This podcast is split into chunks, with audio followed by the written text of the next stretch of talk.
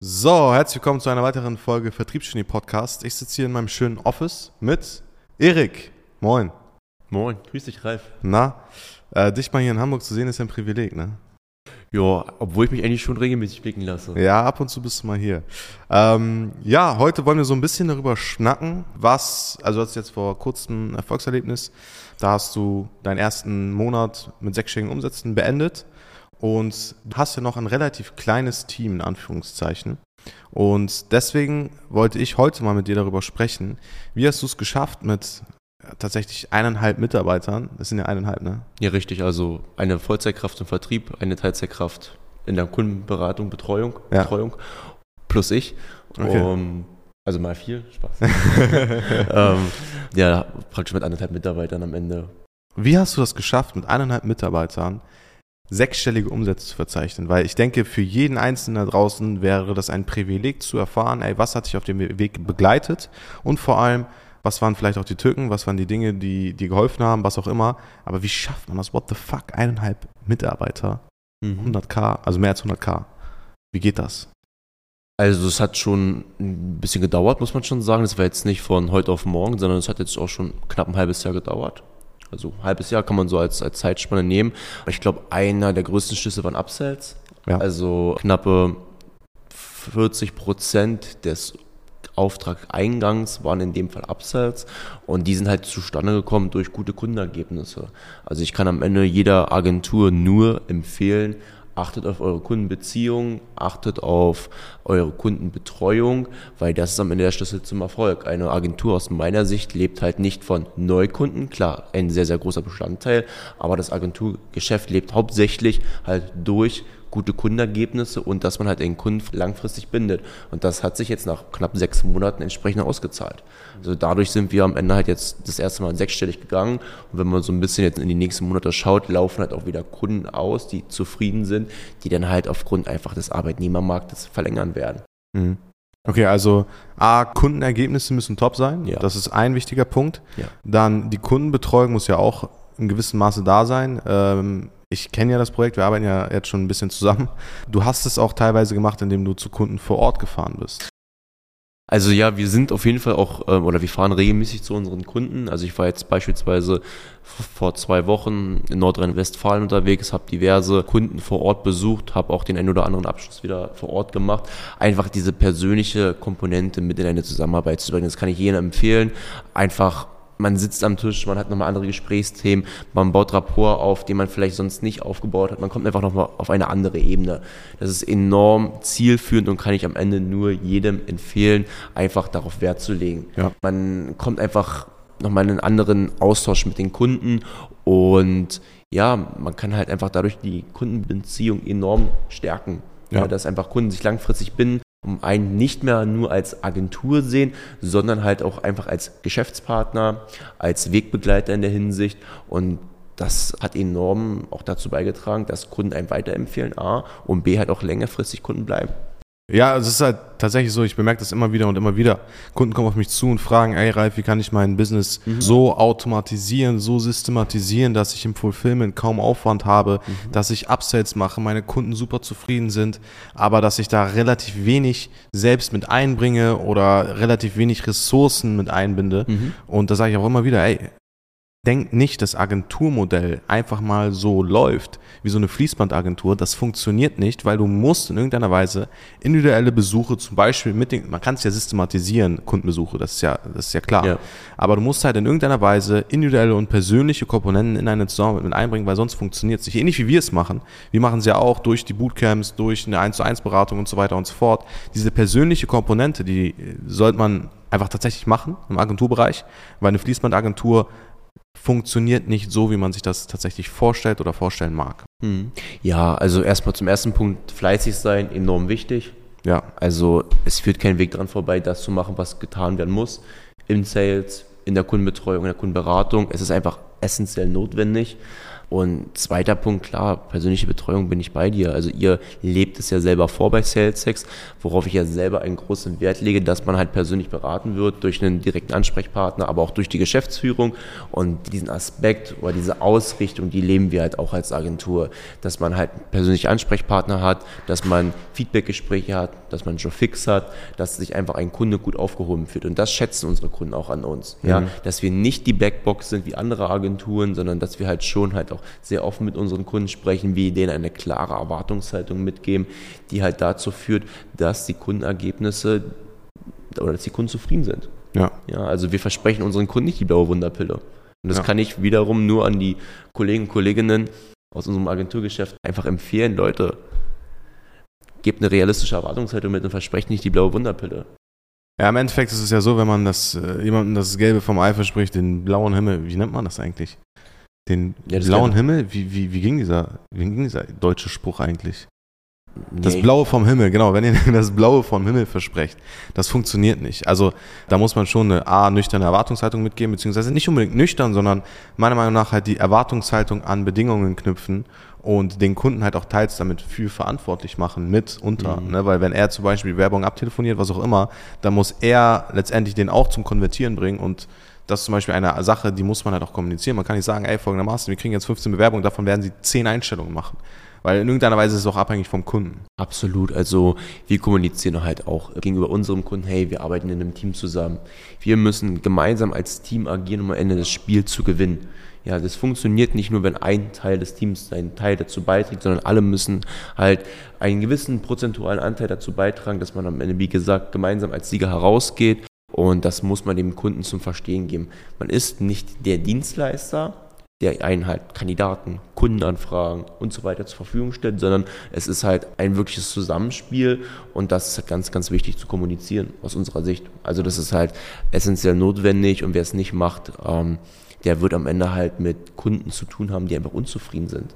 Und das macht keinen Spaß, ehrlicherweise. Also ich glaube, jeder unserer Branche weiß, unzufriedene Kunden, ähm, das Schwierig, ja. Ist schwierig, ja, absolut. 100 Prozent. Gerade wenn es halt auch keine kleinen Kunden sind und es sich quasi vermehren kann wie so ein Lauffeuer, ne? Ja, also man muss halt schon aus meiner Sicht auch sehr auf seine Reputation achten als Unternehmen. Also da achten wir zum Beispiel super drauf, ähm, dass man halt einfach nicht dem Kunden in den Arsch kriegt. Das überhaupt gar nicht. Aber dass der Kunde immer positiv über einen spricht, wenn man mal fragt. Weil man kommt immer wieder ins Gespräch, wir merken das immer wieder bei irgendwelchen Verbänden, dass man auf einmal zum Gesprächsthema wird und dann ist es wichtig, dass man Toran beispielsweise positiv einfach in, in Erinnerung hat. Ja, 100 Prozent. Wie ist das? Also du hast jetzt eine Vertrieblerin, ne? Mhm. Ähm, tatsächlich auch eine Vertrieblerin. Es ist tatsächlich im Vertrieb ja jetzt nicht so gang und gäbe, dass da viele Vertrieblerinnen sind, mhm. aber die performt ganz in Ordnung, würde ich sagen, oder? Ja, also es kommen auf jeden Fall sehr regelmäßig Termine rein. Ja. Also ähm, die Pipeline ist gut voll. Ähm, wir sind im Vertrieb, Luft nach oben ist immer. Ja, 100 Prozent. Das sage ich definitiv. Aber, also ohne Aber, die, wenn man einfach mal so schaut, okay, was war Input und was ist rausgekommen dabei, kann man nicht meckern. Kann man nicht meckern, 100 Prozent. Ja. Du setzt ja auch auf ein hocheffizientes Vertriebsteam und weniger auf drei, vier, fünf Leute, die jetzt am Tag irgendwie zwei Termine machen. Ja. Wie setzt sich das in irgendeiner Weise in der Führung aus? Also hast du da gemerkt, ey, es ist einfacher, eine Person zu führen? Beziehungsweise, was denkst du, was ist der Impact, weshalb sie jetzt zum Beispiel auch Tage hat, wo sie teilweise, wie viel, was war ihr Maximum? 13 Termine. 13 Termine. Was war der Impact, den du ihr gegeben hast oder den sie bekommen hat im Allgemeinen, weshalb sie 13 Termine generiert? Ja, so, so exorbitant hohen Zahlen pro Tag ergeben sich meist mit Challenges. Mhm. Ja, wir machen sehr unregelmäßige Challenges, die halt mit irgendwas verbunden sind, mit einem kleinen Incentive oder mit irgendwas anderem halt. Da kann man sich was überlegen, was halt Person anspricht. Und dann kommen halt auch mal 13 Termine zustande. Ich möchte aber trotzdem natürlich auch nach draußen geben, dass das nicht die Realität ja, ist, ja. dass jeden Tag so ist, sondern es gibt auch einfach Tage, wo einfach weniger geht. Also ähm, am Freitag oder meinetwegen auch am Montag, wo einfach auch die Geschäftsführer, Personalleiter, personalverantwortlichen Personen halt auch einfach in Terminen sind. Da geht halt auch mal weniger. Es gehört auch mit zur Realität dazu. Da muss ich jetzt euch auch nicht nur das Blaue vom Himmel versprechen, sondern es gibt halt auch ganz normale Tage. Am Ende ist es halt wichtig, die Performance über einen gewissen Zeitraum zu beurteilen. Ja, jetzt nicht anhand von Vertagen, anhand von Tagen, sondern wir kennen ja alle so ein bisschen die Regelung, zwei gute, zwei schlechte, ein normaler Tag. das kenne ich irgendwoher, ja. Ja, genau, das kennt man irgendwoher. Und deswegen empfehle ich so an die Vertriebsleiter, an die Geschäftsführer, Leute, ja, nicht nur den einen Tag betrachten, sondern halt die gesamte Das Form. gesamte Spiel, ja. Ja, und vor allem zu überlegen, okay, wie viel Geld hat dann die Person jetzt am Ende eingebracht, initial, und was hat sie gekostet, und mal zu überlegen, okay, macht der Mitarbeiter wirtschaftlich Sinn oder keinen Sinn. Am Ende sind wir halt alle wirtschaftliche Unternehmen und müssen dann überlegen, okay, lohnt sich das? Ja, 100 Prozent. Und du vergrößerst dich ja auch weiter und weiter. Du bist ja jetzt sogar in ein neues Büro gezogen, ne? Yes, genau. Letzte Woche am 5.9., also ähm, an meinem Geburtstag tatsächlich. An deinem ja. Geburtstag, an einem Dienstag, genau, habe ich den Vertrag unterschrieben. Wir sitzen in Berlin, ähm, ziehen jetzt am Kurfürstendamm ein neues Büro, also freue ich mich sehr drüber. Vom Kudamm zum Kudamm, ja. Vom Kudamm zum Kudamm, genau, nur, nur mit mehr Platz. Ähm, zwar nicht mehr in der altbekannten Schlüterstraße, das leider nicht mehr, aber immer noch trotzdem sehr, sehr gut gelegen. Und ja, bin happy drüber. Da ist jetzt Platz für mehr Mitarbeiter. Da ist jetzt Platz für mehr Mitarbeiter, wir sind auch ordentlich am Rekrutieren und am Gespräche führen. Und ähm, ja, jetzt klar, wir sind natürlich mit dem Team sehr, sehr gut aufgestellt, aber jetzt muss natürlich halt auch die Strukturen wachsen, mehr Leute mit reinkommen, ähm, dass halt dieses Niveau halt auch über, dass dieses Niveau ausgebaut werden kann. Ja. Vor allem geht es immer darum, da hatten wir auch letztens sehr, sehr intensiv drüber gesprochen. Ich bemerke das immer wieder und wieder. Die Menschen, die zum Beispiel einmal diese sechsstellige Marke mal knacken, das sind Menschen, die müssen im nächsten und im nächsten und im, also im nächsten und im übernächsten Monat mal mindestens auch sechsstellig machen, weil sonst flacht das wieder ab. Ich merke es immer wieder und immer wieder und immer wieder. Immer wenn ein gewisses Umsatzplateau erreicht ist, geht es halt vor allem darum, die nächsten Monate einfach mal nachzuziehen. A, die Strukturen nachzuziehen und ich kann dir sagen, Erik, die nächsten Monate werden hart. Man muss die Strukturen nachziehen, man muss die Mitarbeiter nachziehen, man muss halt letztendlich das gesamte Volumen dementsprechend noch anpassen, das Volumen, was man selber gibt und das Volumen, was man bekommt, auch an Auftragswert. Es werden jetzt harte Monate auf dich zukommen. Das wird hart, aber fair. Bin ich darauf eingestellt. Sehr also, gut. Wir, wir bauen ja gerade enorm viele Kunden an so und bis letzte Quartal ist eigentlich nichts weiter geplant, außer Warschau. Warschau, ja, Warschau, Warschau Event, Z6-Event, Klassiker. Da wird um, ähm, abgerissen. Da wird abgerissen. Warst du das letzte Mal in Warschau dabei? Nein, da war ich tatsächlich ganz frisch Kunde und hatte keine Zeit. Aber du warst in Dubai dabei? Ich war in Dubai dabei. Ja, okay. Ja, Warschau wird auf jeden Fall abgerissen. Ja, ich, ich bin gespannt. Soll ja ein relativ großes Event werden mit vielen Z6-Kunden. Ja. Bin mal gespannt, weil ich war selber schon mal persönlich in Warschau. Gute Stadt, kann man vieles machen. Von Berlin aus gut zu erreichen.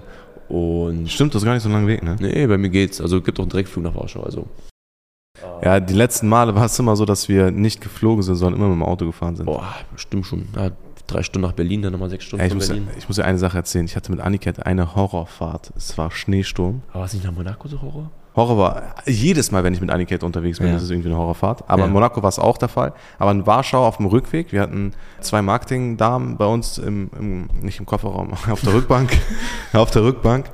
Und die haben geschlafen und wir sind gerutscht und keiner hat's, also ich hab's gecheckt, Aniket hat's gecheckt, die beiden hinten einfach geschnarcht, nichts passiert. Ja. Sie dachten, wir haben einfach nur die Spur gewechselt, was auch immer. Und das Auto hat halt wirklich gar keinen Grip mehr, ne? Aber ja. bei ihm halt auch Sommerreifen.